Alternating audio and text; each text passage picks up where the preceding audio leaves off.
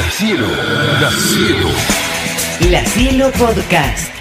Muchas veces se habla y de dónde estuviste cuando pasó tal cosa, ¿no? Y sobre todo tiene que ver con hechos trágicos. Yo estaba acá, me acuerdo que era chiquito, me acuerdo que me contaron, estaba trabajando y demás. Em, yo creo que muchos, muchas de esas veces que nos preguntamos dónde estábamos, cuándo, fue em, acerca de un día en particular, un 25 de enero de 1997, cuando nos enterábamos de un asesinato tremendo, espantoso y doloroso para nuestra sociedad, el de José Luis Cabezas. Estamos en comunicación con Alejandro Hartman, el director detrás del próximo documental a estrenarse. El documental ya está y se va a estrenar muy pronto en Netflix y ha tenido la gentileza de regalarnos su tiempo para contarnos cómo llevó a cabo este trabajo. Estoy con Anita Gil y soy Lea Sabati, esto es El Perro Bipolar. ¿Cómo estás Alejandro? Hola, ¿qué tal? Buenas tardes. Buenas tardes. Arranqué rapidísimo porque sé que estás como vos muy apurado con, con el tema de, de, las entrevistas. Sí, perdón, disculpen, pero viene, viene así un poco movido el, todo, el panorama, con, porque lo que pasa es que nosotros estamos estrenando la peli en el Bafisi, sí. estamos haciendo tres proyecciones eh, en el Bafisi y después en mayo se va a pasar en Netflix. Entonces, o sea, el hecho de, de, de estar en un festival y bueno, todo eso es bastante movido y hay mucho interés. Bueno, para aquellos que no sepan, Alejandro es el, la persona que también estuvo detrás del documental El Carmel. Yo soy un fanático de los documentales. Para empezar, te quiero felicitar por ese trabajo que hiciste, tan eh, seductor, tan cautivante, tan revelador desde eh, los protagonistas, contando sus, puntos de vista y lo que había ocurrido. Y ahora, otro hecho de esos que eh, conmocionaron a nuestra sociedad y que nos dejaron así como, ¿qué pasó? Eh, y nos dolió y nos duele aún hoy en día cuando vemos esa, esa foto de José Luis Cabezas. ¿Cómo, llegaste acá a, a decir, bueno, me pongo en, en, la silla del director y encaro este proyecto? Bueno, gra gracias por lo de Carmel, este, por un lado. Y la verdad es que, digamos, cuando justamente cuando terminamos Carmel, eh, estábamos con, bueno, con la duda de con qué seguir, había varias historias. Yo soy, yo tengo mucho interés en particular por por la historia argentina, por la política, por, por, nada, por recordar esas cosas. Y, y, esto con lo que vos empezabas, que es dónde estabas vos. A mí las cosas que, que sucedieron cuando yo ya tenía conciencia, en general las rememoro, son cosas mm. sobre las que reflexiono, sí. me interesa volver sobre ellas. Eh, entonces ahí vino Vanessa Pagone, que es también la productora de Carmel y la productora de esta película, con el libro de Alejandro Becky, que es el, el abogado de la familia Cabezas, y ella estaba muy interesada con ese libro, y al mismo tiempo también una guionista amiga que está Tina Mereniuk estaba muy interesada en el personaje de Jabran, y un poco combinando la idea del, del libro de Becky más, más esto del personaje de Jabran, nos pareció que era un buen momento para volver a, revisitar esta historia. Bien. Y en especial porque nos dimos cuenta también que mucha gente joven no la conoce. Y yo creo que es una historia trascendente para, para la historia argentina reciente de los totalmente, 30 años. Si totalmente. Así totalmente. que esa es un poco la génesis del proyecto. Sí, sí, sí, tal cual, tal cual lo decís y digo, bueno, a veces uno, yo tengo 50, viste, y, y digo, eh, qué raro que no sepan estas cosas, pero bueno, yo también, por ahí cuando era adolescente o estaba ahí, muchas cosas no las sabía o me había pasado por otro lado y hoy hay un, un vértigo de consumo que hace que, que estas cosas no, no, se cuenten tanto y demás. Sí. Eh, me imagino que habrás estado por detrás de un montón de testimonios, eh, no sé si te quedó alguno, viste, de esos que yo quería que estuviera la palabra de o que dijera algo y, y no quiso relacionarse con, con, este pro, con este proyecto. ¿Te pasó con alguno en particular? Sí, eh, parte de la familia me hubiese gustado que esté, que ellos decidieron no estar, pero eso es muy muy comprensible. Claro. Eh, y después y después alguna gente ha llegado a Sobran, que yo tenía ganas que, que llegué a tener unas perspectivas muy muy interesantes y hablar mucho, pero bueno, también decidieron no estar. Entonces, eso, pero bueno, pero la verdad que tenemos tenemos muchos protagonistas, empezando por Gabriel Michi, que era el coequiper de, de José Luis eh, ese verano, Uh y testigo así presencial de todo lo que pasó, y, y, y algunos importantes personajes de la política, como el, el, el ex gobernador y ex presidente Dualde, que fue una figura trascendental en el caso también. Tal cual. Bueno, realmente hay, hay personajes muy interesantes. Sí, eh, sí. Y, y una cosita que quería, digo, quería agregar, que, que, que, también el caso, que para mí es muy importante y, y tiene una relevancia actual, porque yo creo que fue un punto de inflexión de, una Argentina de los 90 y, y que de alguna manera terminó llevando después a lo que fue el 2001. Y, y- y si uno hace un poquito de historia, lo que seguimos viviendo hoy es un poco hijo de todo ese momento. Mm. Entonces está bueno revisitarlo y que las generaciones más jóvenes lo conozcan. Mirá qué razón que tenés, ¿no? Porque me quedé pensando, estoy casi como tomando un café con vos y sacando conclusiones. Eh, Viste que, que las décadas no duran 10 años, las décadas comienzan y terminan según los hechos. Eh, nosotros en Argentina la década del 80 fue cortita porque comenzó con la democracia. Y, Porque empezó tarde. Claro, y, y después, bueno, muchos dicen que, que- que terminó con la muerte de Olmedo en su momento, o le ponen ahí el fin, y no había pensado esto que decís vos de los noventas, y cuánta razón que tenés, e- esta piña que nos comimos. Yo estaba eh, con unos 26 años... eh, en, una, en una ciudad balnearia llamada Pehuenco, y me acuerdo, viste, típico Radio AM, eh, mi, viejo estaba pre- preparando el asado y lo escuchamos y nos empezamos a quedar todos como helados porque nos dábamos cuenta que no era una noticia más. Por cómo la estaban contando, por cómo nos estaban contando lo que pasaba en ese lugar tan particular llamado Pinamar, que era lo que era Pinamar en ese momento, eh, con las movidas políticas, con, con, o sea, todos los focos estaban ahí porque estaba todo el poder, eh, el cuestionamiento del poder mismo y demás. Em, la dinámica, Eso es lo que, sí, eso ¿no? es lo que pasó con este caso. Claro, claro, claro, claro, tal cual, tal cual. Estoy o sea, tengo unas ganas de verlo que sí, no sabes, porque volviendo al tema del Carmel, viste, me imagino que cada director debe dejar su firma en, en- en lo que hace, tiene su estilo y demás. Eh, acá estoy con Anita Gil, que también es mi compañera acá en, el programa y, y vemos muchos documentales. Yo le quiero decir a Alejandro, Sí. obviamente que esto lo espero muy ansiosa, que Carmel, eh, quien mató a María Marta, ese es el nombre Claro. completo, me lo vi eh, de un tirón porque es alucinante tu manera de, de- de Exactamente, redactar y de eso armar, porque si decir. bien, es, si bien es cierto que el hecho popularmente conocido lo hemos visto incluso hasta en prensa amarilla, por así decirlo, eh, lo planteas desde un lado que está muy, muy bueno verlo, parece hasta incluso mom- por momentos ficción.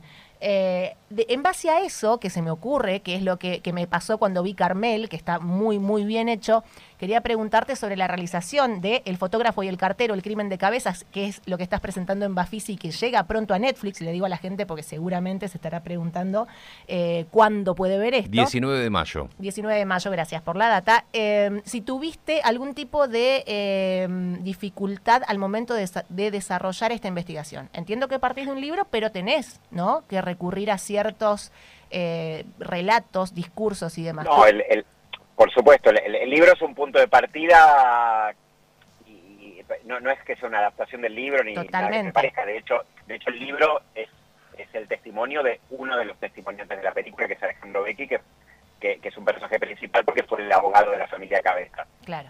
Entonces es una de las partes, pero tenemos muchas otras voces eh, y obviamente tuvimos que hacer una investigación y meternos muy en el tema y como te digo, hablar con, con gente allegada a Chabrán y hablar con gente obviamente allegada a José Luis y la gente de la revista Noticias y gente de la política y del Poder Judicial. Entonces eh, uno, uno tiene que investigar muchísimo. Totalmente. Sí, fue una película muy difícil porque la hicimos en plena pandemia, en un momento que era muy, había mucho susto, entonces, entonces filmarla también fue muy difícil en ese sentido. Claro, totalmente. ¿Sentiste en algún momento, eh, porque qué es lo que por ahí pasa con este tema en particular, que ciertas esferas todavía siguen dando, no sé si la palabra es miedo o un poco de, de- de intranquilidad, ¿no? ¿Sentiste en algún momento que se te complicaba? No, yo estoy pensando, a ver, ahora vas a contestar, Alejandro, porque te- tenemos un ratito, pero este ratito le vamos a sacar el jugo a todo. Este, estaba pensando, te, te metes tanto en el Carmel con esto, con, con el poder mismo. Exactamente. Eh, la, la- la verdad es que en ninguna de las dos historias tuve algo que me diera miedo o que por decir que te aprieten o ese tipo de cosas, para nada. Sí, lo que en, los dos casos creo que a veces notas reticencia o gente que no quiere hablar de ciertas cosas o cosas que te dicen en off y no te las van a decir en cámara y, bueno, y ahí quedarán. Eh, pero, a, a- a ver, esto, esto yo siempre lo aclaro muchísimo. Los documentales, más allá de que estos son documentales periodísticos y que tienen mucha rigurosidad, eh, son finalmente películas, son finalmente relatos audiovisuales y, y, no, y, no, es su sentido ser una causa judicial o generar un fallo judicial o, de, o definir cuál es la verdad, sino es dar una perspectiva, dar una mirada y, sobre todas las cosas invitar al espectador a reflexionar sobre ciertos hechos. Eh, yo hablo a mi manera a través de estas películas, doy un punto de vista e invito al, espectador a generar su propio punto de vista. Eh, eso es básicamente lo que hago. Entonces, entonces, tampoco me parece que nadie debería sentirse tocado por, por, esto, ni debería venir a apretarme, ni a, decirme nada malo. En ese sentido no, no, no me ha pasado nada. Eh, sí, igual, a ver, corregime si me equivoco. Para mí, los documentales y sobre todo los documentales periodísticos y que tienen que ver con este tipo de hechos, eh, buscan una verdad, ¿no? Buscan llegar a una verdad. Eh, en el caso, digo, de, Carmel, eh, no, no es que, vos decís, bueno, mira, este es mi punto de vista o, lo pones ahí. A través de, los protagonistas, como decía hoy cuando comenzamos, vas enfilando hacia cierta verdad, los testimonios y demás. Eh, pero para mí terminan llevando a una verdad. Sí, pero son bastante subjetivas y yo te aseguro que tienen mucho que ver con los anteojos previos que tenía el espectador. Okay. En general, digo, mi experiencia con Carmel hay gente que, ha visto cosas muy distintas y diametralmente opuestas. Nosotros lo que hicimos fue presentar los hechos, presentar a los testigos, a, a, los, protagonistas, y te aseguro que te sorprenderías de saber las, diferentes miradas que tienen distintos espectadores. Bien. Eh, por supuesto que, por supuesto que hay, hay personas y personajes que transmiten ciertas cosas y transmiten eso. Eh, entonces, y, eso es inocultable, ¿no? Lo que, lo que ellos transmiten. Eh, en ese sentido, digo, yo no trato, yo no trato de hacer el, o, de ocupar el lugar de la justicia, la que tiene que determinar estas cuestiones, y, en Carmelo lo dice muchísimo, es la justicia. Y si no lo determina es porque la justicia anda mal. Y, parte también de lo que en todo caso develan estos documentales es cómo funciona el sistema. Bien. Y, y, por eso te digo que yo invito a la gente a pensar y a reflexionar y en todo caso a, bueno, a pensar que algunas cosas andan mal y que habría que mejorarlas. ¿Y, te encontraste vos con algo revelador ahora cuando haces eh, este documental de, José Luis Cabezas acerca del asesinato de José Luis Cabezas con algo de que vos, decís, ah, mira, tanta información y esto no, esta no la había visto? Mm, no sé si revelador, pero sí unir, unir algunos hilos y a la vez algunas, eh, a ver, algunas algunas cosas que siguen siendo poco claras respecto a, cómo se llegó a, dilucidar el caso, por qué cierta gente habló en cierto momento. Ahí, sigue habiendo algunos misterios que yo no los tenía tan claros antes. Y metiéndome dije, epa, pero mira, estas casualidades, ¿por qué, por qué de repente el caso se resolvió?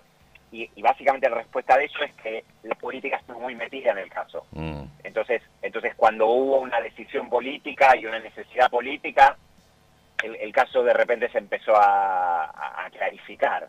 Este, y eso y eso siempre siempre eh, te huele feo porque en un punto decís bueno qué le pasa a, a quien a quien es víctima de un crimen, a la familia víctima de un crimen, si no está metida la política. ¿Qué le queda, o si no tiene algún contacto, o, si, no, o si el caso no toma relevancia? ¿Qué le queda a esa pobre gente? Sí, Por eso digo que, todo esto devela mucho de cómo funciona el sistema, cómo funciona la justicia. Sí, claro, siempre, o sea, terminamos en la misma, en la justicia. ¿Para quién? ¿Para cuándo? ¿Con quién? en qué momento y, los contactos y el poder mismo y el poder mismo otra vez. Exacto. lo de eh, José Luis fue lo de José Luis fue un drama horrible y fue una tragedia terrible para para, obviamente, en primera instancia para él y, y haber sido y para, y para su familia y sus amigos, ¿no?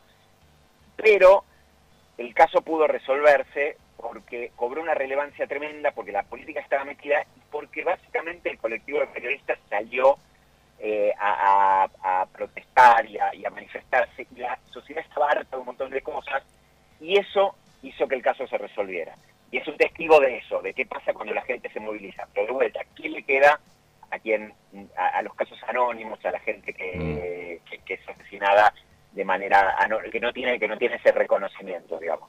Pensaba en esto que en base a lo que vos decís, no tampoco caer, eh, eh, o sea que, te termine uniendo el espanto, ¿no? Eh, digo, un, hecho tan aberrante, pero hoy el periodismo está tan peleado, tan separado, está tan metida la política, que si es de un lado, que hay gente que la critica y otra que está, eh, digamos, haciendo el, caldo gordo a ciertos políticos, haciendo el periodismo y demás, eh, en ese momento como un hecho, pues yo no me acuerdo si en ese momento, y creo que no, eh, no, estaba tan, tan atomizado el periodismo, se pusieron todos por detrás de esto y, los habían tocados, se, sintieron tocados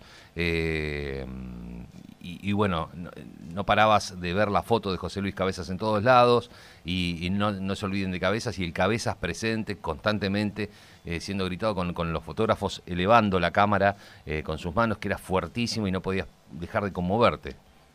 Es que fue un momento, eh, yo creo, que digamos, los, los 80s y los 90 digo, y veníamos de la dictadura, etcétera, digo, todavía era reciente eso, el periodismo había jugado un rol muy, muy importante muy importante y tenía una, había una percepción de, la sociedad de que, el periodismo era creíble y que el, que el, periodismo decía la verdad respecto a la corrupción y a, muchas cosas que pasaban. Había una, una supuesta bonanza económica, porque era eh, en el comienzo del menemismo, la, primera mitad del menemismo, hmm. eh, pero bueno, ya vimos lo que pasó después, y el periodismo denunciaba eso, y denunciaba especialmente la corrupción y, había una había una, una, relación social entre entre las una relación entre la sociedad y el periodismo muy buena y yo creo que en los últimos años la, la grieta nos ha partido al medio de una manera muy muy complicada mm.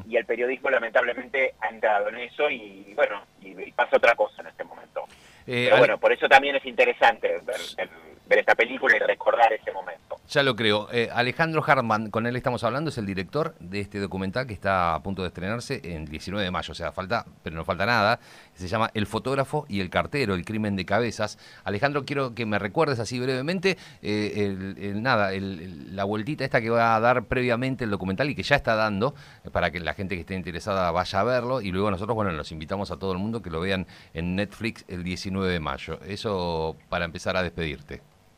Dale, mira, está en el Bafisi, se va a presentar mañana a las 21 horas, creo que ya está agotada la función, después se va a pasar el viernes al, en el cine, si no me equivoco, en el cine Gomont, creo que a las 3 y 45, mm. que todavía hay entradas, y después se vuelve a proyectar el domingo, que me parece que también está agotada, no estoy seguro, el domingo, el domingo a la tarde. Y después va a quedar, pero ahí no tengo tanta información, pero después se las paso, eh, va a quedar una semana en salas, después del Bafisi, pero no estoy seguro cuál semana. Así que eso después les cuento, pero va a estar en salas y luego sí va va a llegar a Netflix.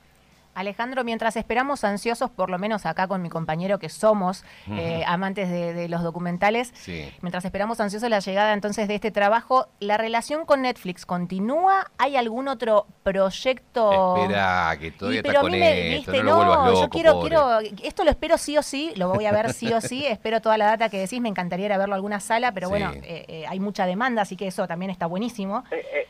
Es probable. Ah, bien, Ale, bien, Pero para más adelante. Para, más adelante, está muy bien. Año. Bien, bien. bien. Este, y, voy a pasar un chivo. Dale, adelante. Si me, si me permite. Pero Tengo una segunda película en el Bafisi, que parece una cosa rara, pero es una película súper independiente, que se, que se pasa a partir del, del 26, que se llama El Nacional, y que es un retrato del Colegio Nacional de Buenos Aires durante un año. El año 2018, que fue un año muy conflictivo y muy particular, y es un relato de, adolescentes bastante particulares y, muy metidos en política. Y se va a poder ver también en el, en el link del, del o sea que ahí se va a poder ver de forma gratuita, online durante creo que tres días a partir del 26 del, martes que viene. Bien. Que también los invito a ver esa película. Anotamos. Dale, muchas gracias. Bueno, ahora sí, nos despedimos de vos. Te cuento, vos nunca estuviste con nosotros, no te, no, te entrevistamos nunca. Eh, a, las personas que entrevistamos siempre les pedimos al final que nos sugieran algo. Eh, nos puede sugerir, no sé, una comida, una canción, eh, una película, un, no sé, un, lugar en el mundo, lo que quieras. Así que vos, Alejandro Hartman, ¿qué nos sugerís? Bueno, no puedo menos que sugerirles que, entren a la página del Bafisi, se fijen, se fijen que casi todas las películas tienen su opción de, ser visualizadas online, con lo cual aunque estén lejos de, la ciudad y no, puedan acceder a las, a salas, pueden verlas online de forma gratuita durante algunos días y ver un poco de buen cine argentino y internacional, un cine que habitualmente no llega ni, ni a las pantallas grandes ni tampoco a las plataformas bueno, listo, hecha la sugerencia. Que tengas eh, éxito con esto, con este trabajo. Me imagino que, que estás en ese momento donde lo, lo- lo estás mostrando y lo estás viviendo y estás recepcionando. Además de esto, que tenés que contar una y mil veces las mismas preguntas que te vamos a hacer los- todo Pero el tiempo. la primera entrevista, así que Ah, bueno, ahí va. estoy muy contento. Ahí, ahí- ahí va, que, que- que disfrutes mucho y que siga, bueno, que sigas haciendo lo que más te gusta hacer. Te mando un abrazo grande. Muchas gracias, un saludo. Ahí se va Alejandro Hartman, el director, repetimos, de lo queríamos tener antes que nadie y lo tuvimos antes porque que aparte nadie. comentamos en este programa Sí. Carmel, quien mató a María Marta, esta serie documental de Netflix, lo comentamos antes, antes de estar incluso en esta radio. En otra radio. Porque nos encantó, no podíamos dejar de verlo, Mm. era como, che, ¿viste el capítulo y qué te parece? Y hasta incluso hemos hablado de las teorías que cada uno saca después de ver este, esta producción. Vos decís, para mí es este, para mí fue fulano, para mí fue Mengano y demás. Sí. Bueno, este documental, El fotógrafo y el cartero, El crimen de cabezas, así se llama, ese es el nombre completo, disponible en Netflix entonces el 18, 19. 19 de mayo. Si querés, sentate el 18 ya, así tempranito, estás y bueno, esperando. yo por ahí- después de 12, ¿quién te dice? La cielo, la cielo. La Cielo Podcast.